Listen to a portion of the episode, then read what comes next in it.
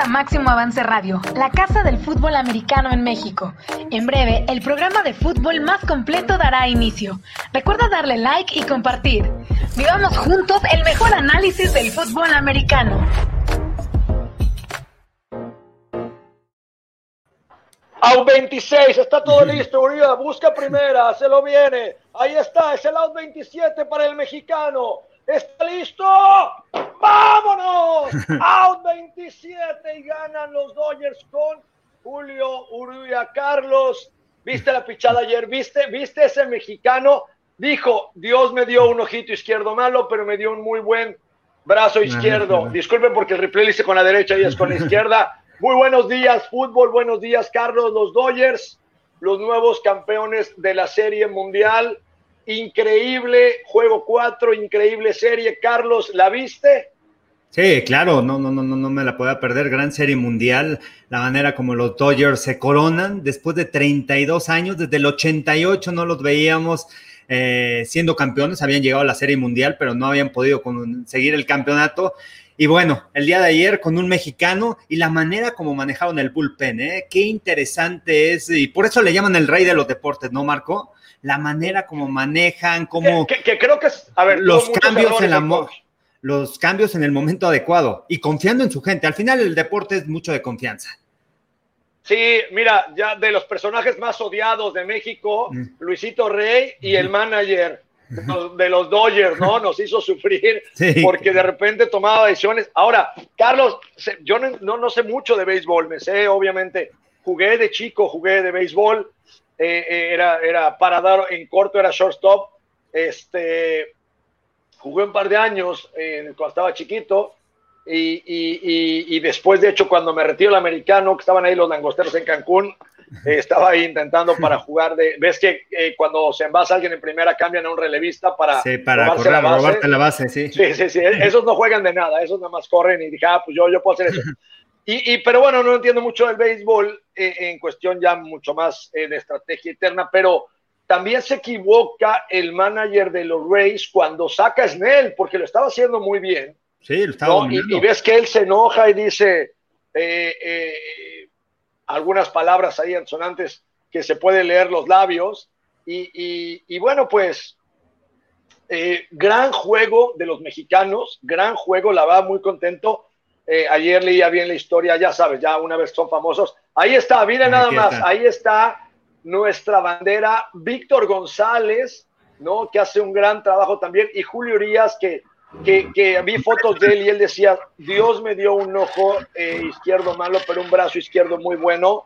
¿Qué, qué historia, Carlos, qué historia de estos dos, qué orgullo. A mí, a mí se me pone la piel chinita cuando ves a un mexicano triunfar Mira nada más, mira nada más. Ahora, Víctor González ya quería retirarse este año y Julio lo convence de que un año más, de que se espere y ve, mira nada más, ve, vaya, qué, qué emoción, se me pone la piel chinita de ver, de ver ante el mundo como un mexicano en el 2020, en un año pandémico, en un año terrible, ahí está la bandera de México, ahí está el número 7, un campeón de campeones, lanza el out 27 y eso y esa bandera queda para la historia, Carlos. Sí, no, no, no, no, igual a mí también la piel de chinita viendo estos jugadores, eh, los pitchers y la manera, ¿no? Al final, cómo se llevan el triunfo los Dodgers. Y cómo triunfan esos mexicanos a pesar de todo. Eh, el béisbol es uno de los deportes más complicados porque tienes que pasar por las por la triple A, este, muchos de aquí los jalan de la, de la Liga Mexicana, van a la triple A, o es muy complicado llegar a las ligas mayores y tener esa oportunidad y ese momento de ganar la Serie Mundial, tener el último lanzamiento. El, out 27, el, out, imagínate, o sea, imagínate los nervios, ¿no? Cuando agarras la pelota. Eh, eh, eh, ya saben, ¿no? Soy, soy el clásico fan que va al cine y se compra su pelota el otro día, porque, ¿no? Y su gorra de los Dodgers, sí. Sí, sí, sí, porque aparte me voy a hacer auto-wheeling todos los pinches días, salgo con mi gorra de los Yankees y desde ayer ya me puse la de los Dodgers, ¿no? Soy un villamelón en el béisbol, no le entiendo mucho, pero no, me dio, ya le voy a los Dodgers. ya, para, mí, para mi autobullying, ayuda, para mi autobullying ayuda, ayuda es que eh, no tenía realmente un equipo. La gorra de los Yankees, que siempre uso, me gusta porque se ven padres. Pero hoy seguía a los Yankees y tal, porque al final tal. Pero, pero después de ver a este mexicano, eh, qué gusto, Carlos, ver eh, a un mexicano brillar. Pero imagínate tú, a ver, vamos a poner esto, que tengas la bola aquí en el out 27, lo que representa para ti aventar ese out, lo que representa hacer ese out 27, no ponerte nervioso. Eh, eh, vaya, imagínate todo lo que pasó en su cabeza momentos antes cuando lo tira y el ampallita dice strike, él simplemente se agacha y empieza a celebrar, la gente se le va encima. ¡Wow! Y, al final como atleta, y bueno, esa es la perspectiva que, que, tenemos, o cuando jugamos fútbol americano es lo mismo, y lo mismo con un beisbolista, con un pitcher, estás concentrado en la jugada. Olvídate de los récords, olvídate de que si vas a ganar con ese piche. Carlos, tú no pensarías, Carlos, no, tú, eres, tú, yo te vi jugar y eres profesional y etcétera. Estás si tienes, si te dicen, ahí te va el recto, si la agarras ganas el Super Bowl. Pero no debe, debe, llegar un momento en que pienses. ¿eh? no, me parece, yo no pensaría en eso, o sea, yo pensaría simplemente en atrapar el balón, en ese momento enfocarme en la jugada, no qué va a pasar más adelante, sino en ese momento, y creo que esa es una de las claves de los eh, jugadores profesionales, de los atletas, que están pensando justamente en ese, en ese momento, en la jugada. Eh, si te mandan una recta, enfocarte en la recta, lanzarla bien y tener este, hacer, hacer la jugada en el momento importante, pero enfocado en la jugada, no qué va a pasar, no que si vas a ganar la serie mundial, sabes que eso es consecuencia. ¿no? No, que, mira, y además después en Twitter, si quieren revivirlo con emoción, ¿no? Eh, eh, eh, de verdad, ahí está en Twitter, el Twitter de Antonio de Valdés, él cómo narra el último out de este, ellos son pues expertos en ese tema. Antonio de Valdés hace una narración muy bonita del último out, ¿no? nunca pierde la voz y tal, y, y, y, y, o sea, la emoción y te lleva, ¿no? La verdad es que está ahí en Twitter, Antonio Valdés ayer puso eh, la narración del último out como pues solo él lo sabe hacer. No le estoy poniendo oxo, simplemente lo hace bien. No lo hace bien. Oye, y ayer le explicaba, bueno, no le puedo explicar, pero a, lo mejor alguien sabe, el público, la recta se agarra así, creo que la, la, bola lenta la se de agarra, nudillos. la de nudillos, o sea, hay una, hay una manera de, de agarrar la pelota. El va al revés. Va al revés. No, no. Sí, tiene... tiene... Tiene, mucho chiste, la verdad. Este, y, es un gran juego. Ayer el MVP es el shortstop, Sergey, la verdad, increíble. Jugar shortstop es dificilísimo. Hay que, tienes que tener, y voy a hacer una comparación americano, no sé, yo creo que es como eh, la habilidad de un corner con la inteligencia de un coreback y con la visión de un linebacker. O sea, eh, el shortstop es, eh, es importantísimo. vaya, eh, ayer juegazo a Justin, el gran jugador este, lo sacan el partido porque estaba positivo de COVID. No, no, bueno, pasó de todo ayer, Carlos. Oye, y este, ¿cómo, tú, tú que estás ahorita, estás en California, estás cerca de Los Ángeles, ¿cómo lo está viviendo esta ciudad? Eh? Porque no solamente fueron los Dodgers, sino también fueron los Lakers en la NBA con esta pandemia en donde no se pudo vivir la emoción en esas ciudades para disfrutar los juegos, tanto el básquetbol por la burbuja que se vivió en la NBA y ahora con el béisbol. Sin embargo, bueno, son campeones, dos en esa ciudad, los Lakers y los Dodgers, pero ¿cómo se está viviendo por allá? Se volvieron locos todos, se volvieron locos aquí. Es muy cagado, salen en el coche a dar vueltas, ¿no? A quemar llantas. Yo creo que regalan las pinches llantas porque todo el mundo quema llantas aquí, es increíble. No, nunca voy a entender a los gringos, de verdad. Este, no, es que en serio, Ojalá y no nos esté viendo ningún americano hay dos tipos de gringos. Los que salen en Los Simpsons y los brillantes. Y estos son cinco. O sea, de, verdad, digo, con todo respeto a todos mis amigos americanos, otra, güey, el 90% piensan como los Simpsons. O sea, los Simpsons no son una caricatura, güey. Son imágenes y escenas de la vida real llevadas, llevadas a caricatura. Pero bueno, este, están, preciosos, güey. Sí, no, no, no, no. Sí, están preciosos. Lo que están viviendo Los Ángeles, ¿no? En estos momentos, esa gran ciudad. Enorme, este, con los Lakers, con los Dodgers, con los Rams que ganaron el lunes por la noche, dominando, con Justin Herbert, con los Chargers, con un nuevo coreback que otra vez le vuelve a dar vida a este equipo. Así que, bueno, interesantes cosas por allá Ah, oye, Indira, muchos saludos, buenos días. A ver, Indira, pues ya que nos estás poniendo de este tema, a ver, pues mándanos, mándanos ahí unas gráficas, ahí búscale en tu internet, que estás pegado a internet por lo que veo. Mándanos cómo se tiran la pelota. Y, y, Carlos, ¿qué? A ver, yo estoy muy emocionado, obviamente, porque no, no por los Dodgers, sí, 32 años, pero yo estoy emocionado por los mexicanos, yo estoy emocionado eh, eh, eh, por, por González, por Julio, porque, ¿sabes? Yo siempre he creído que, que, somos una raza bien chingona, los mexicanos somos güeyes bien chingones, que tenemos que levantar la cabeza. Yo no creo que otros países salgan de los, de los pedos que tenemos económicos, sociales, políticos. Los mexicanos somos una pinche raza increíble, ¿no? Que, que, que, que, sí, obviamente, tuviéramos la economía de Suiza y de Alemania y de Estados Unidos, seríamos unos chingones, no la tenemos, pero en sí vivimos la vida, la disfrutamos, hacemos muchas cosas y ver, el ver que un mexicano fue el que lanzó el Out 27, te llena de orgullo, Carlos, te llena de, de, esperanza, te llena de fe, porque al final, no, dices, güey, sí podemos, güey, a huevo que podemos, somos bien chingones, y, qué bueno que se dé cuenta el mundo y los Estados Unidos que el equipo emblemático de California lo comandó al final un mexicano. Eso me llena de orgullo, Carlos.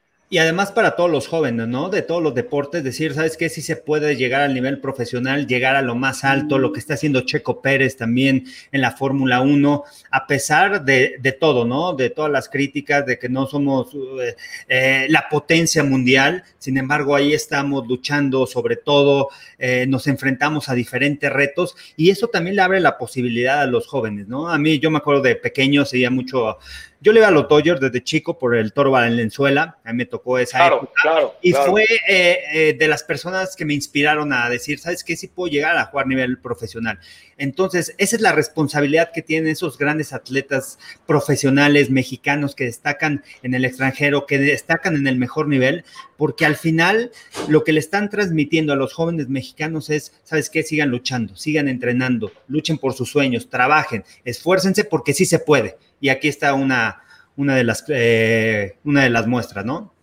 Increíble, Carlos. Yo estoy, yo estoy bien contento. Y ahora que mencionas, hay que prender las veladoras, por favor, para que Red Bull firme a Checo Pérez. Ojalá, hay muchos rumores. Checo Pérez lo hecho increíble.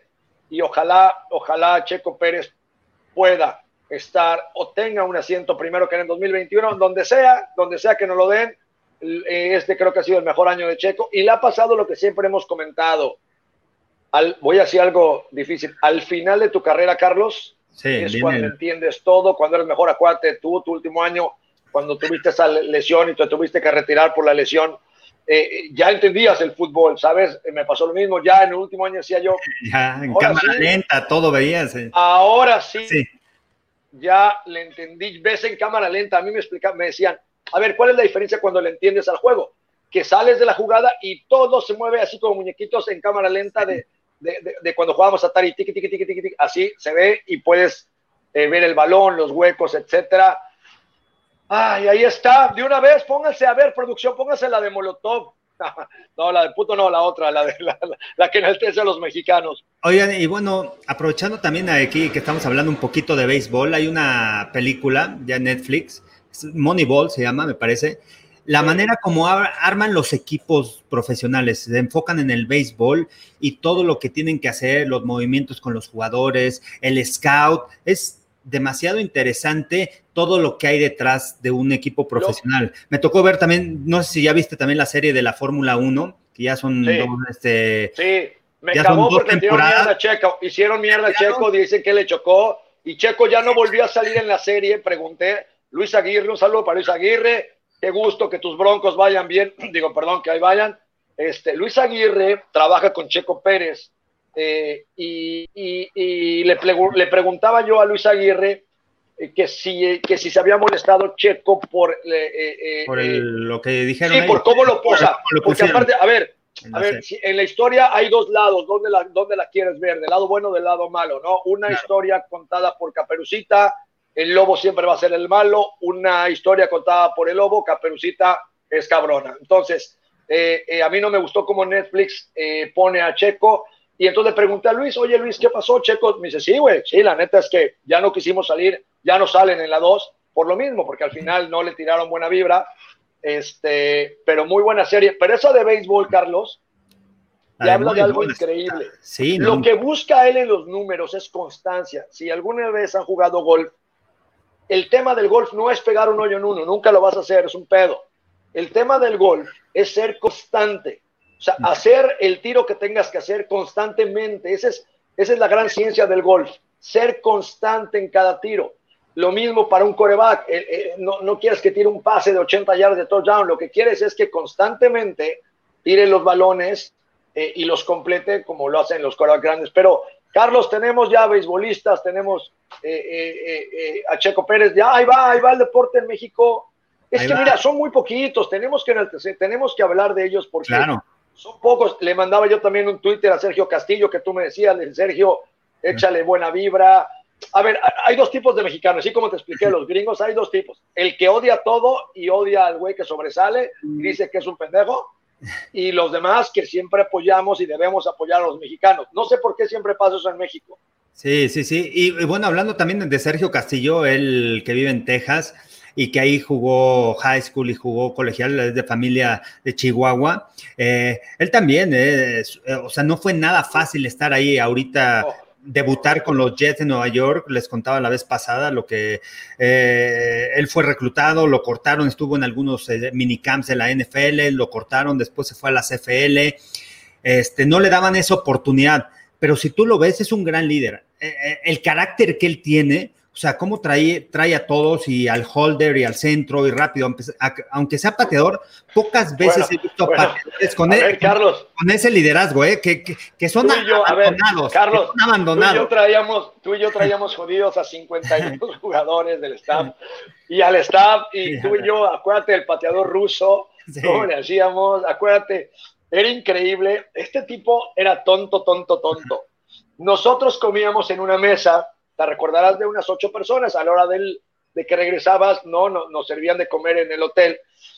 Y entonces en esa época tú ibas y comprabas unas tarjetas, no hagan cuenta de esto, con un número de teléfono, ¿no? Que costaba una lana, costaban, no sé, 200 pesos. Y entonces tú le rascabas, ¿no? Le rascabas, hagan de cuenta pues, que la tarjeta era amarilla, y le rascabas y te salía el número clave para marcar.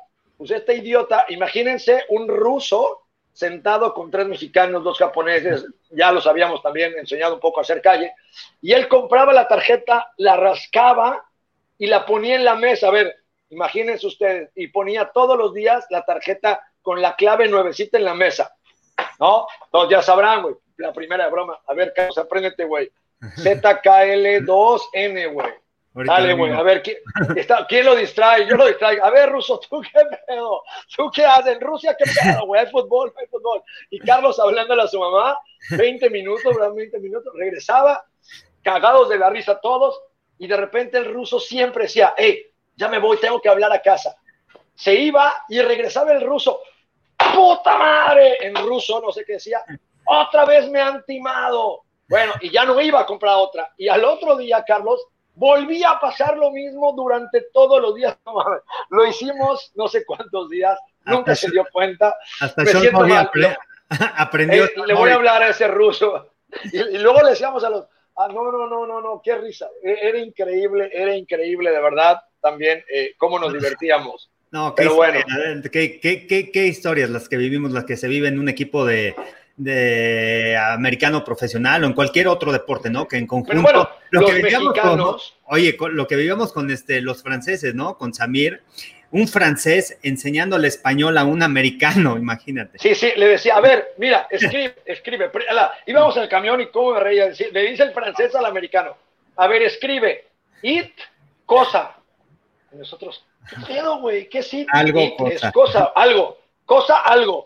No, no, no, no, no, no. Increíble, increíble, la verdad. Y luego, bueno, ya esta historia es buenísima. Después de, no sé, Sean Morey, nuestro amigo, jugó en Pittsburgh, en Arizona, fue uno de los mejores jugadores de, equipos especiales. Capitán en los dos Super Bowls. y, nuestro, y nuestro segundo equipo al final, pero bueno, eso la NFL nunca lo va a reconocer, pero Sean Morey en algunos partidos fue nuestro segundo equipo, después ya se ganó el puesto titular del otro lado. Él usaba unas chanclas horribles, unas pinches chanclas de 20 dólares que tenía desde el high school, ¿no? Sí. Desde el high school. Entonces, el último día, donde ya acaba todo y nos vamos, yo estoy viendo que ya estuvieran todos, porque el coach me dijo, busca que ya todos estén, vámonos al camión. Ya había acabado la temporada, era el camión para el aeropuerto. Y de repente abro el cuarto de Sean y veo en la basura las chanclas, ¿no? Las veo en la basura. Y entonces agarro, agarro las chanclas en chinga, bajo a recepción, pido una caja de regalo con un moño, las meto a una caja grande, me acuerdo, como de zapatos, la, le pongo ahí Diurex, la, imagínate, o sea, estaba yo bien pendejo. O sea, todo el mundo yéndose, yo haciendo mi pinche vuelta. Y de repente Sean, ¿te acuerdas? Traía aquí el rebozo, la maleta, el güey iba así. Va a traer así cosas en las manos también. Llego yo, güey, llego yo y le digo, Sean, thanks for everything, eres muy buen pedo, güey. Este es un regalo de los mexicanos para ti, güey. Puta, y el güey se me queda viendo como diciendo, no mames, güey, neto, puta, gracias, pero no, puta. Y el güey, como era muy noble, dice, yo no, pues ni pedo. Y entonces, a ver, pues ponlo aquí, güey. Se fue todo el pinche viaje que fue Barcelona, Alemania, Alemania, Nueva York, así, güey. Cuando llega a su casa emocionado, abre el pinche regalo y ve sus chanclas, me dice, chinga tu güey, no tienes madre, cabrón. Pero bueno, eran historias muy divertidas. Muy, muy divertidas. Y el Sean Murray aprendió además. No, gran amigo. Algo, a ver, le decía, algo cosa. ya sabes inglés, sí. ¿Qué significa algo? Ah, algo, cosa. Ah, está bueno, güey, está chingón tu inglés. Tiene tres hijas, ¿no? Ahora Sean Murray vive, vive ahí por, por Boston, trabaja en una universidad. Él fue a Brown, ¿no? Él fue a. Él fue a la Universidad de Brown, fue a la Ivy League y este, ahorita está como coach en Princeton. Era inteligente, pero le faltaba calle, ¿no? Sí, sí, sí, pero aprendía rápido, ¿eh? le, gustaba jugar, eh, juntarse con nosotros.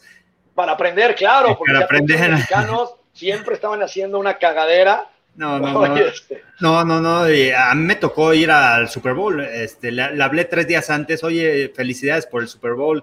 Llegaste con los Steelers. Oye, ¿quieres venir? Sí. Y ya me, me lancé para allá y ahí me quedé en su cuarto. Ya sabes cómo era el buen Sean.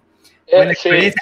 Y, para mí, o sea, estar en las tribunas en el Super Bowl y de repente verlo como capitán de equipos especiales fue, o sea. Fue capitán de. Él fue. De, los Steelers. Sí. ¿Te acuerdas eh, la patada que bloquea él estando en Arizona? Increíble, la verdad.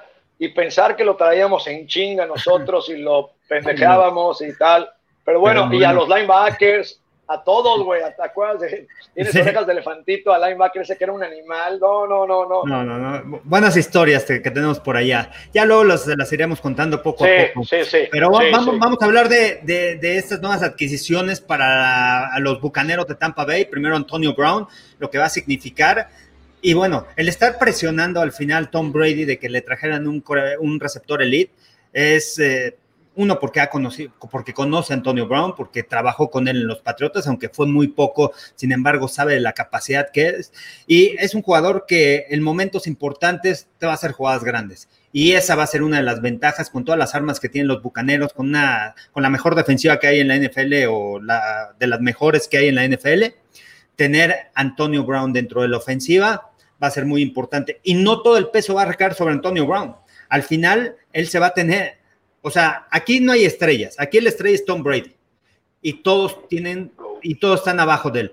Aquí no es que Antonio Brown sea arriba. Entonces esa puede ser una de las ventajas de tener al receptor, de que no sea una persona problemática en el vestidor y que le pueda ayudar a todos sus compañeros. Bueno, ya, ya, El fútbol, eh, eh, oye, es que le decía así al público, perdón el cambio ya de Carlos drástico, pero producción nos da 20 minutos para decir pendejadas. O sea, tenemos 20, normalmente si ven 20 minutos, tenemos el primer tema y es cuando hacemos más pendejadas y ya después, si quiere usted, conéctese 20 minutos después y ya vamos a ver fútbol americano. Oye, Carlos, este, a ver, ¿va a funcionar Antonio Brown? Va, te lo voy a poner así, ayer, eh, eh, eh, ayer leía un Twitter de Des Bryant y decía, estoy llorando de la emoción. Des Bryant lleva tres años sin jugar ¿sí? Y ya entendió lo que es ser desempleado.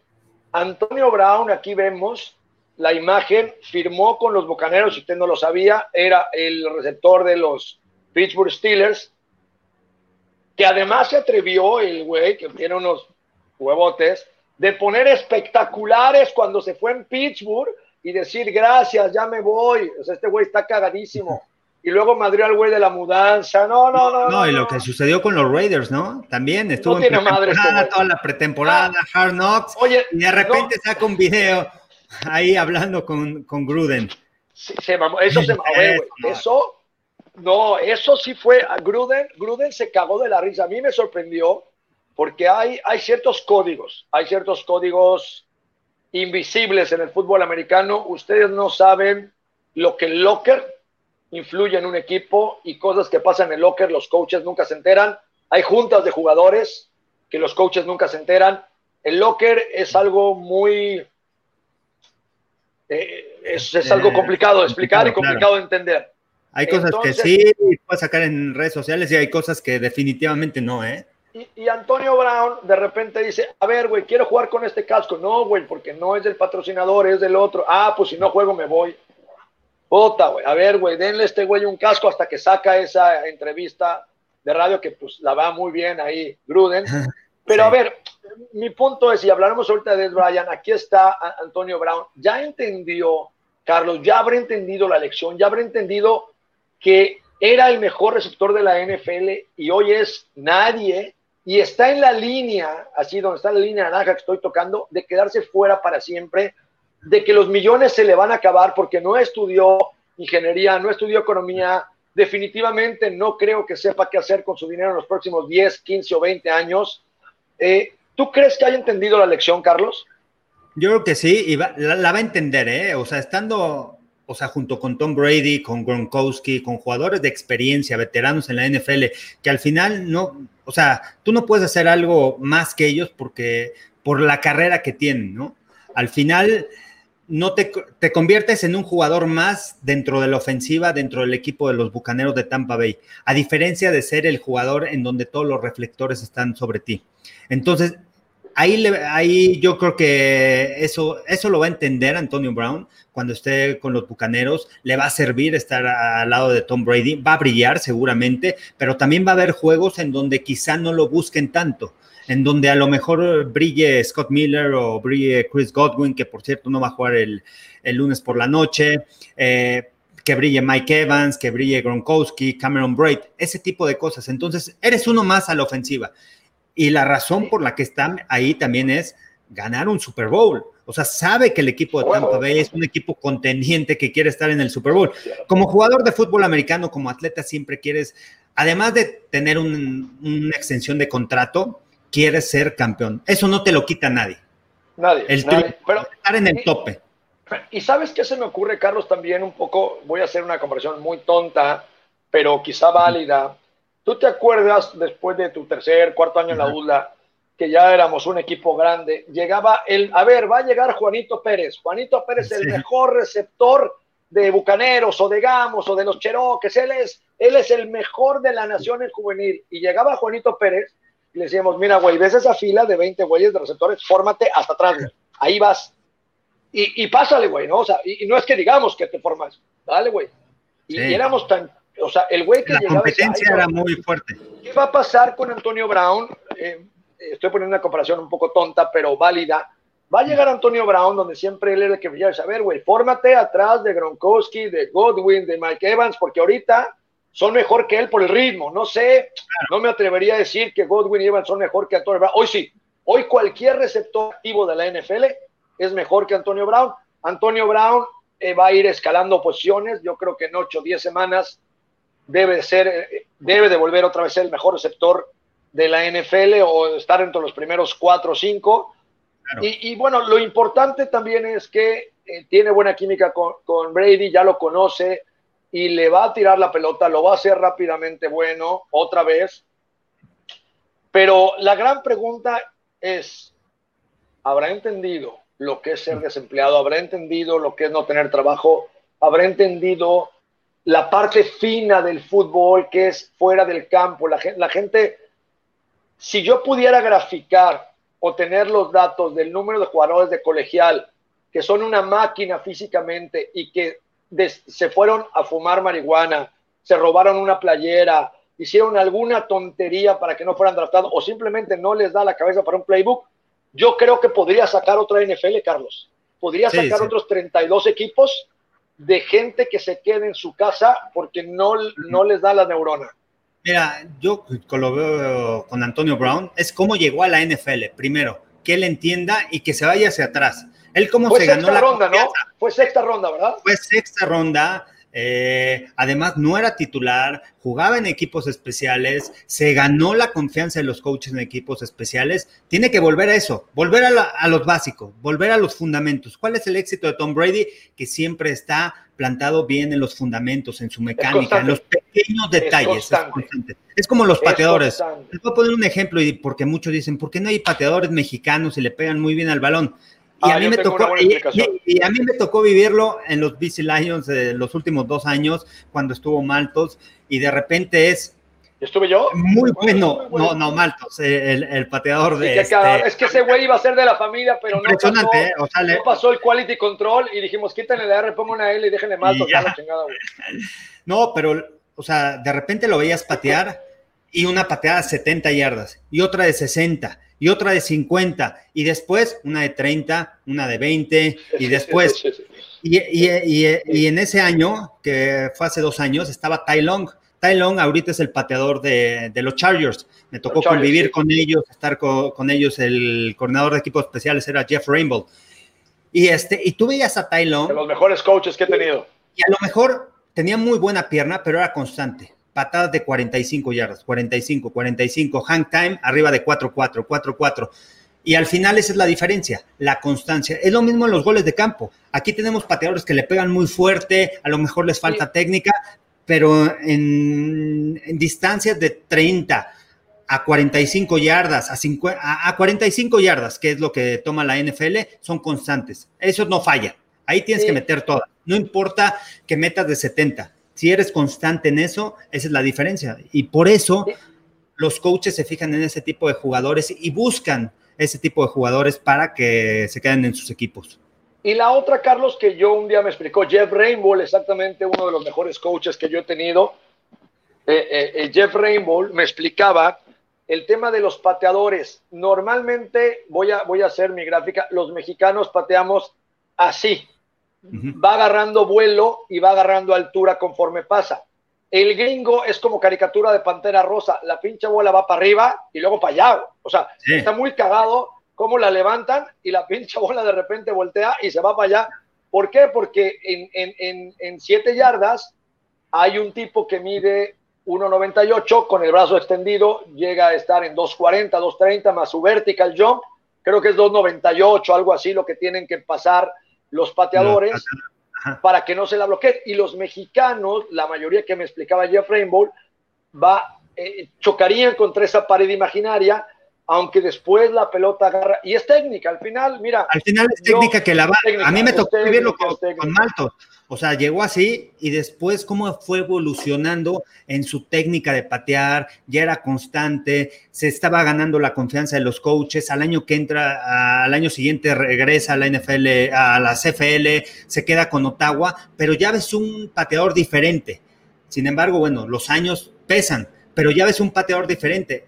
Es la técnica, la tienes que depurar, la tienes que trabajar desde pequeño.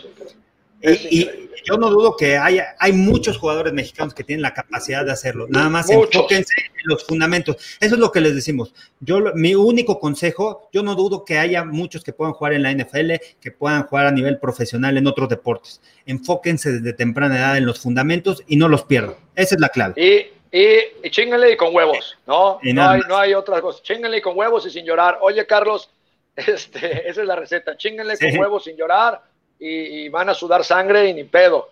Pero este, sí, somos bien chingones, Los queremos ver somos bien chingones. Yo te aseguro que en los próximos 10 años, Carlos, va a haber un mexicano en la NFL. Seguramente alguien en los próximos 10 años o 15 años. No dudo que Isaac, ¿eh? Isaac Alarcón. Yo le tengo mucha confianza. Sí, yo también, yo también, yo también, yo creo que Isaac Alarcón puede llegar en, los próximos años. Eh, eh, sí, Vamos, vamos a ver qué, sucede y sería increíble tener un mexicano como ayer lo vimos en el béisbol. Carlos, Des Bryant, Des Bryant eh, eh, se mostró emocionalmente abierto, era un tipo egocéntrico, un tipo raro, un tipo el todas mías, el, eh, eh, ahí está, ahí está la imagen de este legendario 88 que, que jugó con los vaqueros. Eh, ¿Qué opinas? Ya me explicaste, ya me, ya me, ya me hablaste de, de, Antonio. de Antonio Brown. ¿Qué opinas? ¿Cuál es su futuro de él en los Ravens?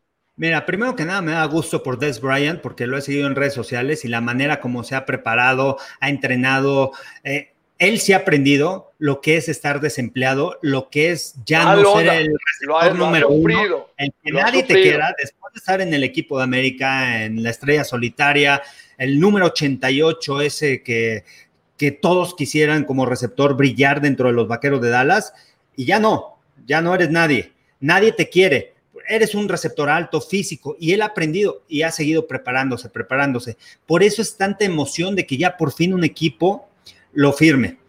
Ahora, ¿qué le va a brindar? No va a ser el receptor número uno. Seguramente no va a ser el receptor número uno, está en equipo de mm. práctica y, lo van a activar. Eso no lo entendí, Carlos. ¿Por qué equipo de práctica? A ver. Mira, eh, hay una nueva regla. la calidad. A ver, Carlos, sí tiene la calidad. No ha jugado, en algunos, eh, en, un par de años. O sea, todo, no, no confías, tú como gerente general prefieres a la gente joven y esa es una de las ventajas, es uno de los cambios de reglas de la, NFL que ha hecho, que ahora permite firmar a dos jugadores veteranos en el equipo de práctica para poderlos activar en momentos importantes. Eso no existía antes, ¿no? Eso ya no existía. Ya recuperé mi pelota. eran jugadores jóvenes, jugadores que no habían estado más de tres años en los equipos. Ahora, teniendo un jugador veterano, es un jugador situacional, es un jugador que le puedes dar el balón en la zona roja y sabes que te va a ganar en el uno contra uno por la manera como desplaza los profundos. Nunca ha sido el receptor más rápido, pero sí ha sido un, jugador que en balones 50-50 gana, mete muy bien el cuerpo, en rápidos adentros, también tres pasos, voy hacia adentro, cubre muy bien el balón y al final el fútbol americano situacional es muy importante, tener ese, esos jugadores que en momentos importantes, que en una tercera y corta, que en zona roja, que en zona de gol, puedas ir con ellos, creo que eso es una de las ventajas, porque tienen a Hollywood Brown, que es un receptor que tiene velocidad, que tiene a Duvernay, que es un novato que también tiene velocidad, tiene a Mark Andrews para las trayectorias cruzadas, pero les hacía falta ese receptor dentro de la yarda 20 y lo tienen con Des Bryant. Tienen a Miles Boykin, un jugador de dos años, de arriba de 1.90, pero no ha sido ese jugador dominante que pueda vencer a los corners. Des Bryant sí puede ser y va a ser, lo van a utilizar en situaciones eh, especiales. Carlos, una de las cosas que también tenemos que mencionar es, conforme tu edad va avanzando, yo siempre menciono este, pierdes el turbo. ¿Qué es el turbo? Es aquella velocidad después de 30 o 25 yardas que llevas al pegado al córner, metes el botón de nitrógeno y, y, y haces esa diferencia de una yarda. El turbo, acuérdate que, este jugador eh, extendía el campo verticalmente, iba recto y perdió, perdió esa velocidad, perdió. Eh, y voy a hacer el ejemplo de uno de los mejores receptores, Steve Smith de las Panteras. ¿Te acuerdas, Steve Smith? No, no, el salto vertical que tenía. El salto vertical y el turbo que tenía. O sea, después de 40 el güey podía, tenía quinta y sexta. Parecía R8 del audio el cabrón. Él lo pierde, él hace entrevista y dice, oye, güey, ¿por qué te retiraste? Porque ya me podía despegar. O sea, tú vas parejo y cuando ya no te puedes despegar, obviamente, pues te vas dando cuenta que estás perdiendo velocidad. Sigue siendo muy rápido, pero ya no tienes el turbo. Des Bryant ya lo perdió. De hecho, por eso los, los Dallas lo, cortan. Entonces, eh, para poder seguir en el juego, te tienes que convertir en un Steve Largent. Tú perfectamente sabes quién es Steve Largent, aquel jugador de los ochentas, de los Seattle Seahawks que no era muy rápido, que no era muy fuerte, pero que podía entender el juego y lo encontraba. Des Bryant tiene que dar ese salto cuántico, así tal cual cuántico, de ser un velocista a poderte meter al juego y seguir quedando abierto. Claro, es el ganar separación, el cubrir el balón. Al final, él no va a ser el receptor que vaya profundo, que vaya en trayectorias verticales. Es muy importante. Aparte, el fútbol americano es de mucha inteligencia, es saber cómo, o sea, tú para jugar rápido tienes que saber anticiparte a las coberturas de la defensiva, como receptor. Entender la defensiva. En el momento que tú entiendas la defensiva y los movimientos que van a hacer antes de que salga la jugada, tú puedes salir a máxima velocidad. Es lo mismo de Jerry Rice. ¿Por qué con 4-7 un tiempo muy alto para un receptor en las 40 yardas. ¿Por qué lo veías en el campo y parecía que corría 4-4 de los receptores más rápidos? Porque él se anticipaba, él ya sabía y se empezó a mover. La pregunta es, la pregunta es por qué yo corría 4-4 y parecía de 4-7. ¿Por qué? Esa es la pregunta. Esa es la pregunta. Y tardabas como cinco pasos en salir del corte. Oye, pues es que, tienes que pensar, ¿para dónde chingados me voy? Pero bueno, ah, hasta que aprendí me dijeron, ya estás viejo, güey, retírate, ya me tuve que retirar. Oye, Carlos, este... Eh, entonces, ¿cuándo ves tú a Des Bryant de titular? Yo lo puedo ver, quizá pueda ser el domingo ¿eh? en contra de los estilos, pero no lo veo de titular. Veo de fútbol americano situacional, en, en diferentes zonas del campo, en situaciones de la ofensiva, en jugadas de corto yardaje, en ese tipo de situaciones yo lo veo. Y hay que recordar, Des Bryant nunca jugó de receptor interno a esa edad. Eso eso, ¿Qué pasó con Larry Fitzgerald? Ahí está el tema. Larry Fitzgerald llegó como receptor externo. Hoy es receptor interno, dominante, domina la liga a sus cuantos años que tiene la NFL, son 16 años. Mira, es parte de que brille de Andre Hopkins es su talento y el señor Fitzgerald, que es el que le abre el camino para que, el safety se jale y Andre Hopkins ande suelto por el juego. Estoy completamente de acuerdo contigo. Sí, exacto. Entonces, bueno, pues yo, yo lo veo, sí lo van a utilizar, sí lo van a activar, seguramente lo puedan activar para este fin de semana en contra de Steelers, pero para este tipo de situaciones. No va a ser el receptor 1, no va a ser el 2, posiblemente el 3 o hasta el 4, pero en momentos importantes lo van a utilizar y aprovechando. ¿Pero tú crees que ya lo activen el domingo, ya juegue? ¿Tú sí crees que juegue? sabe?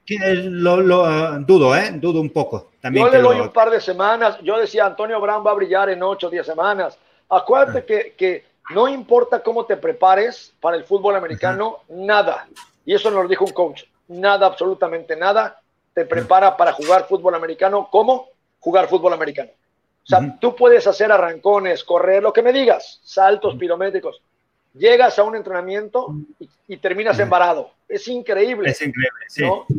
Pero bueno, Sí, bueno, hoy, otra de las noticias, Carlos Dunlap, dinero defensivo a la defensiva de los Bengals, que había escrito en su tweet que quería salir ya de Cincinnati. Ya, acaban de hacer el cambio y se va a los Seattle Seahawks. Así es que es una de las noticias que hay. Yo no entiendo, Carlos, y también ayer a Griffin de Dallas lo mandan a Detroit.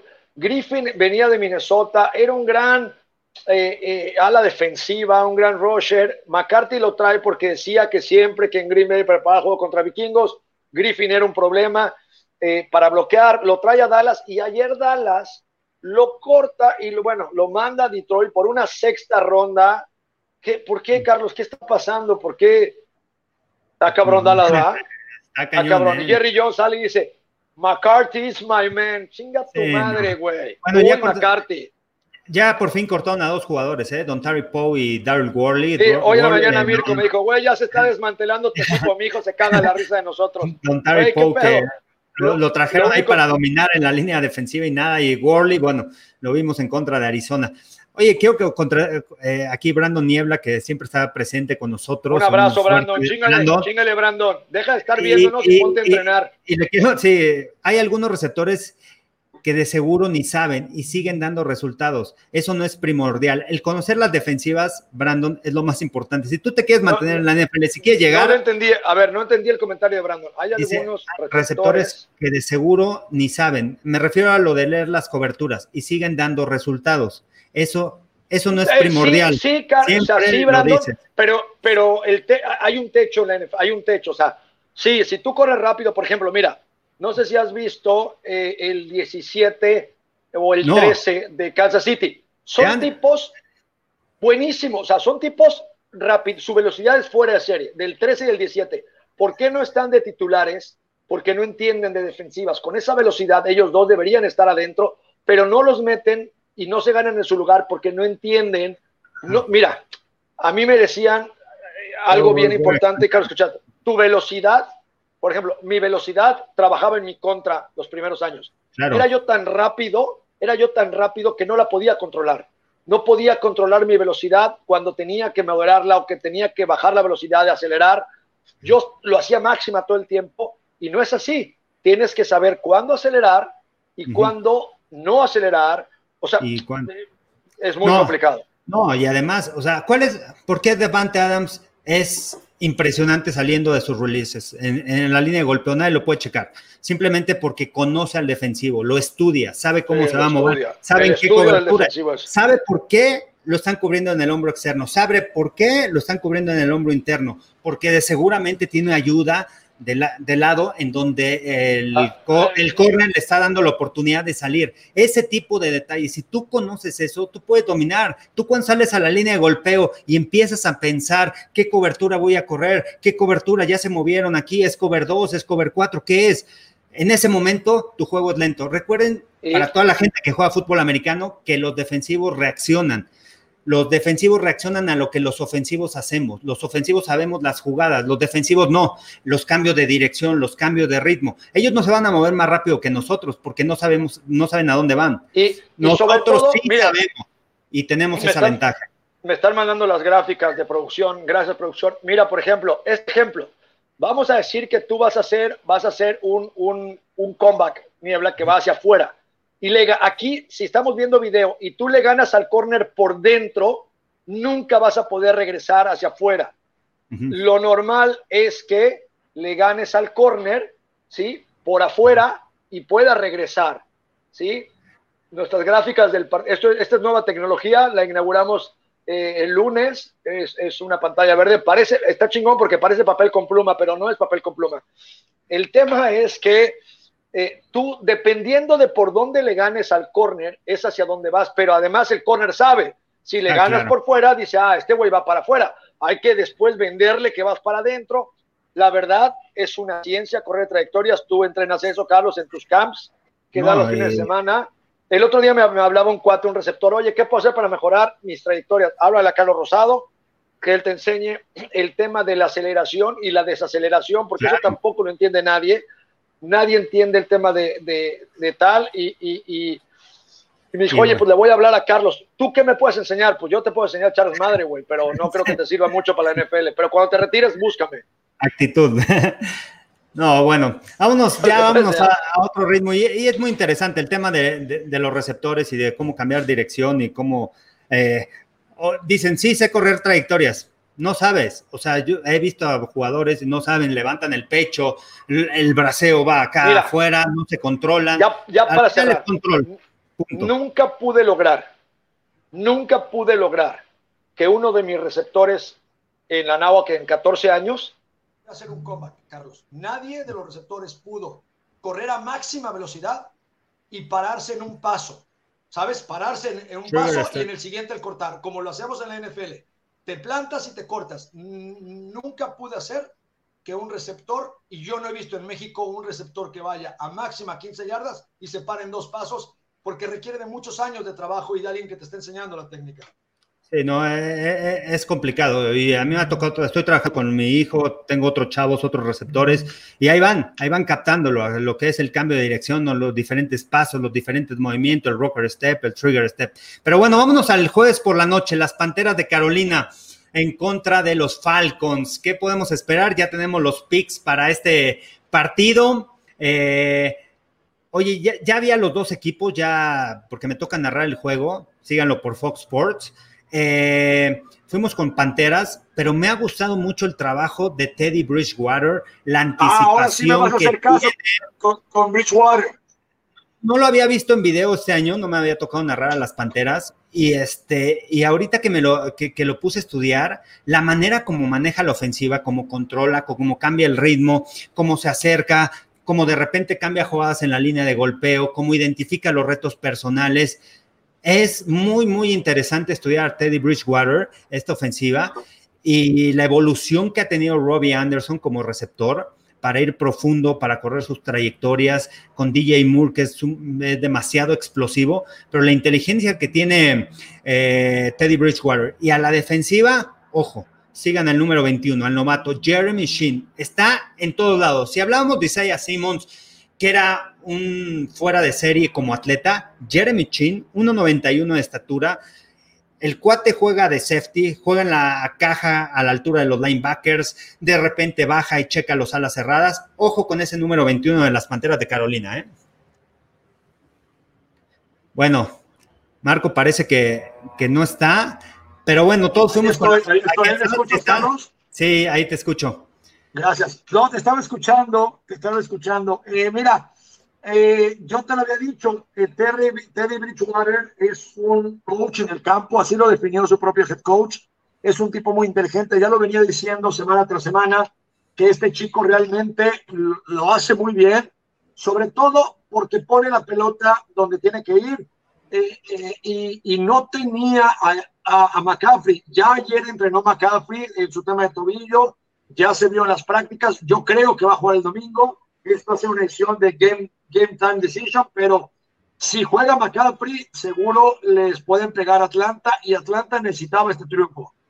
Sí, sí, sí, Atlanta va de visita también. Lo que he visto de Atlanta, a veces Matt Ryan no se deshace rápidamente el balón en algunas ocasiones. Eh, una ofensiva explosiva, el ataque terrestre va a ser muy importante. En, el, en la semana 5, Atlanta pudo correrle el balón a, las Panteras de Carolina, lo hizo de manera efectiva. Creo que esta puede ser una de las claves con Todd Gurley, que la semana pasada tuvo dos anotaciones. Los linebackers vuelan, ¿eh? eh estos linebackers, el 34 y Dion Jones, vuelan del equipo de, Atlanta. Eh, son efectivos, aunque disparan poco, son efectivos en esos disparos. Dos capturas la semana pasada pero no presionan tan rápido al coreback. Y la rapidez con la que Teddy Bridgewater identifica rápidamente el reto personal, identifica en dónde se va a generar el espacio, creo que esa es una de las ventajas contra una defensiva que no presiona rápido. Es, eh, Teddy Bridgewater es uno de los corebacks más inteligentes. Mira, para jugar de coreback necesitas el talento, leer las defensivas, pero sobre todo tener una calma y una tranquilidad, y Teddy Bridgewater lo hace. A ver, Carlos, Ahorita está de quinto, de quinto coreback con 1903 yardas. Eh, eh, eh, realmente de, tiene un alto porcentaje de completos, 288 intentos para 169 completos. La verdad es que Teddy está de quinto, está Ryan, Dishon Watson, Joe Burro y Teddy en cuestión de yardas. De yardas sí. Increíble porque a la cabeza va más Ryan con 2.181 yardas, increíble que no puedan ganar y Teddy Bridgewater va en quinto con 1930. Está arriba de los grandes, Carlos, en temas de yardas. No, y el eh, porcentaje de pases completos, arriba del 70% tiene.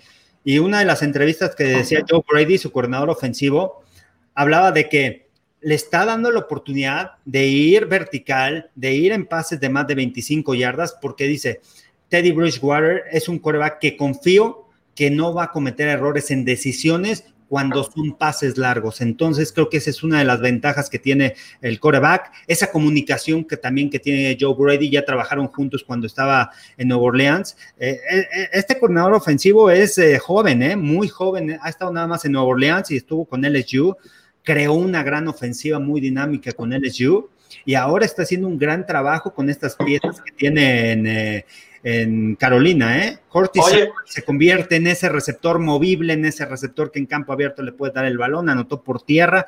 Entonces tienen diferentes piezas. Va a, ser, va a estar interesante. Al final es juego divisional.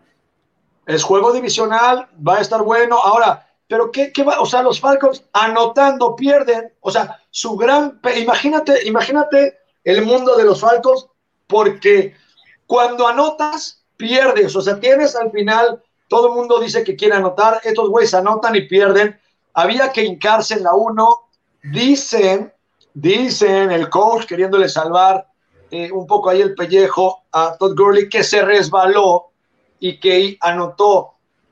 Lo que tuvo que haber hecho es, se tuvo que haber hincado en la 1, dejar que el reloj consumiera y después patear el field goal para ganar el partido y no dejarle tiempo a los Detroit Lions. No lo hacen así y pierden otra vez unos Falcons que están de capa caída, el trono no está, pero bueno. Y, que no saben ganar. El, ¿eh? coreback número uno en, yardas se llama Matt Ryan, ¿no? Lleva 190 completos de 286, increíble, 2.181 yardas.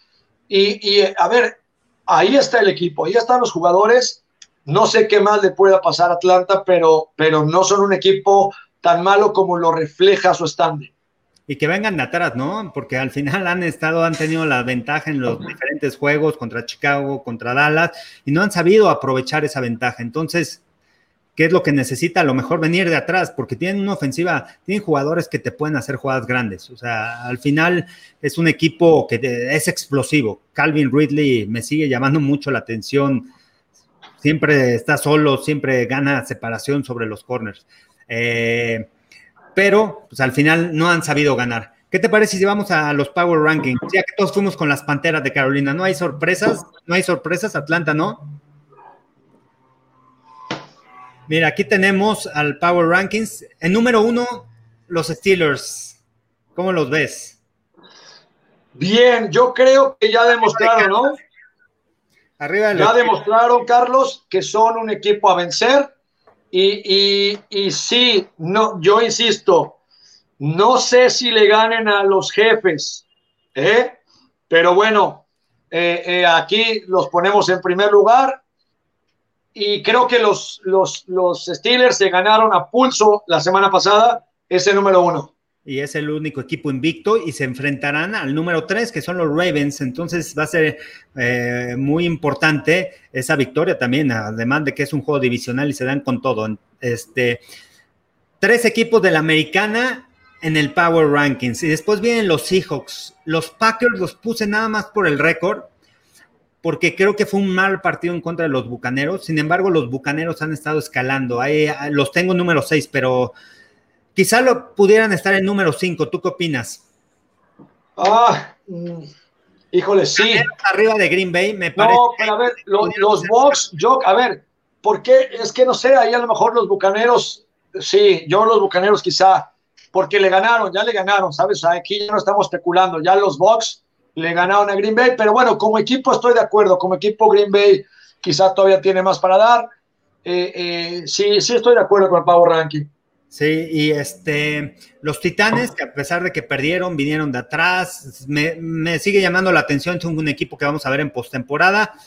Eh, los Santos que con las bajas que han tenido con los receptores ya aprendieron a distribuir el balón a, sin, a no darle el balón solamente a Alvin Camara después de la lesión de Michael Thomas.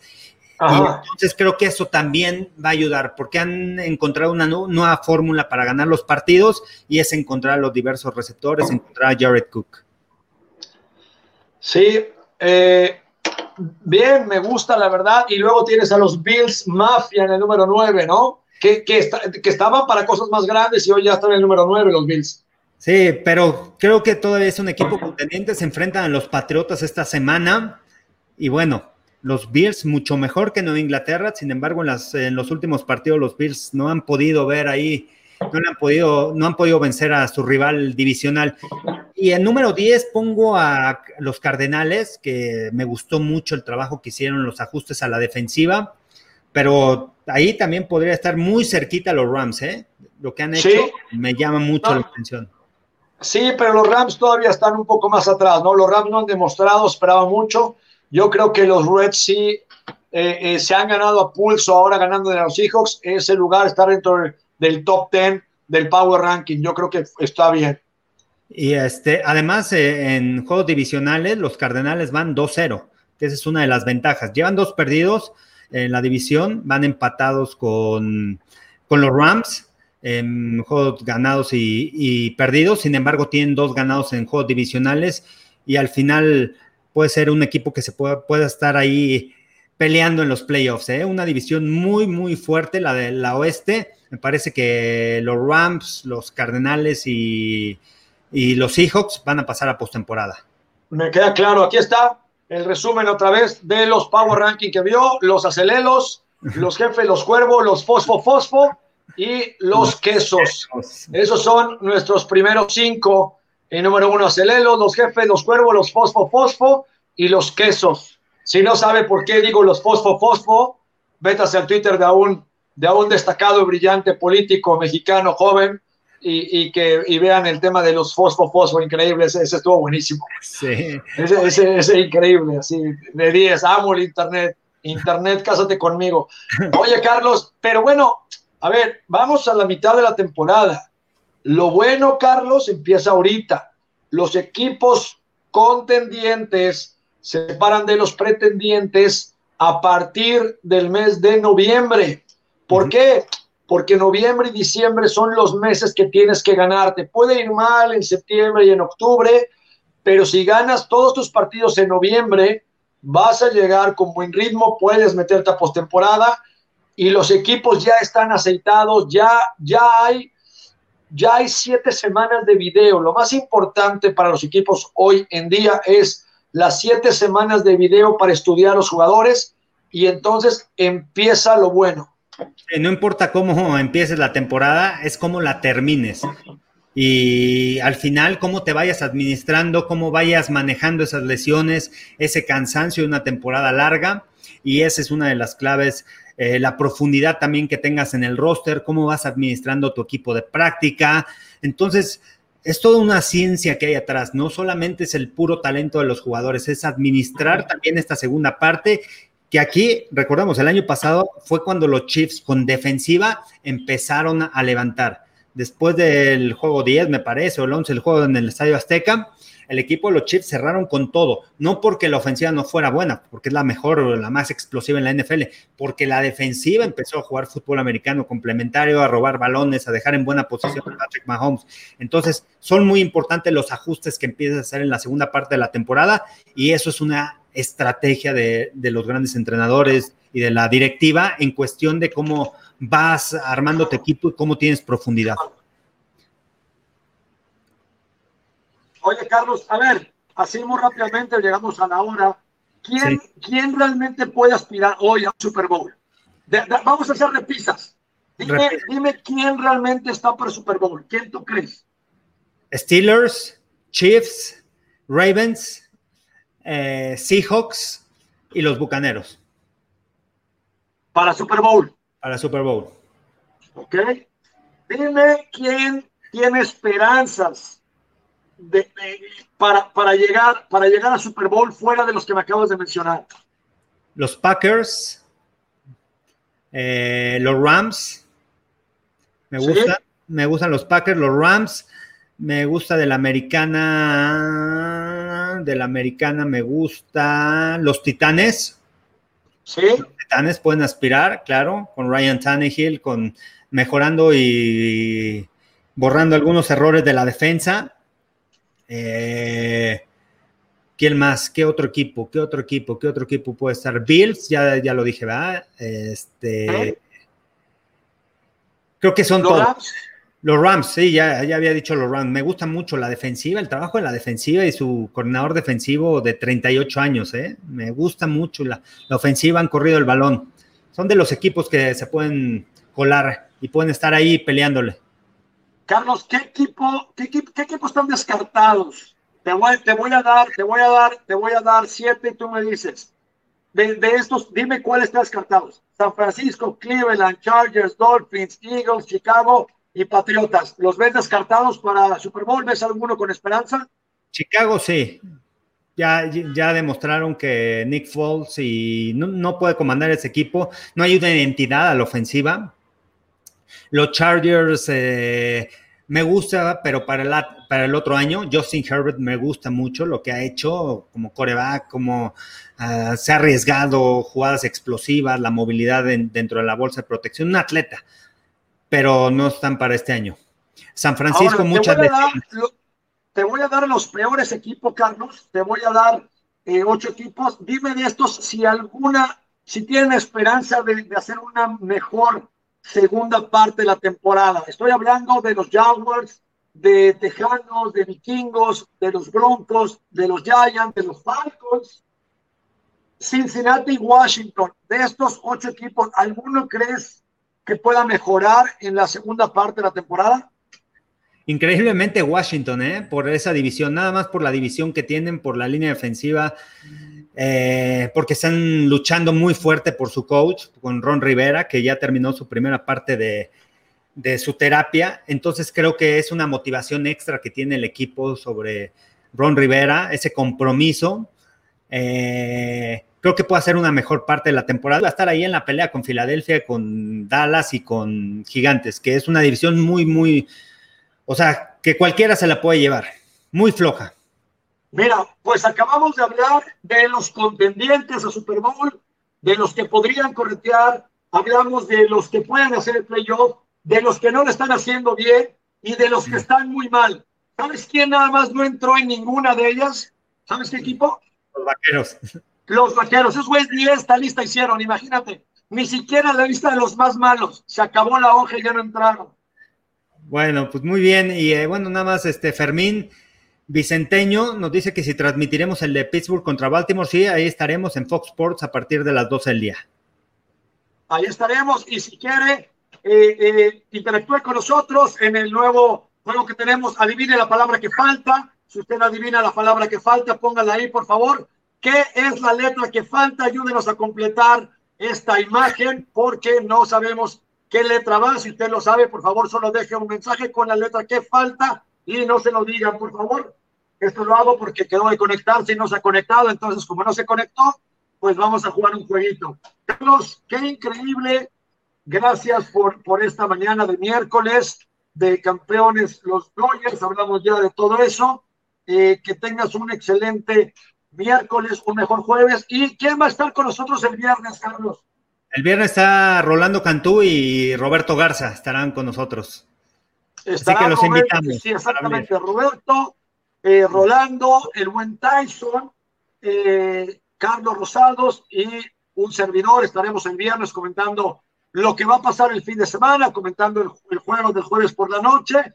Y será un programa muy entretenido. Ojalá se conecte, esté con nosotros puede interactuar, nos mande mensajes. y saben que esto es un programa de fútbol muy ligero, de broma.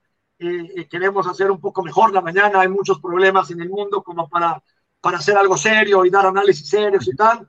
Y podemos hacer que su mañana cambie un poquito, si podemos arrancarle una sonrisa, si podemos eh, ver el fútbol desde otra perspectiva y, tratar de, de, hacerlo más ligero. Para eso estamos aquí. A veces lo haremos serio, a veces, yo, o se a veces hablaremos de béisbol como hoy, de Checo Pérez, de todos los mexicanos. A veces hablaremos de cualquier cosa que podamos hacer porque usted tenga un mejor día.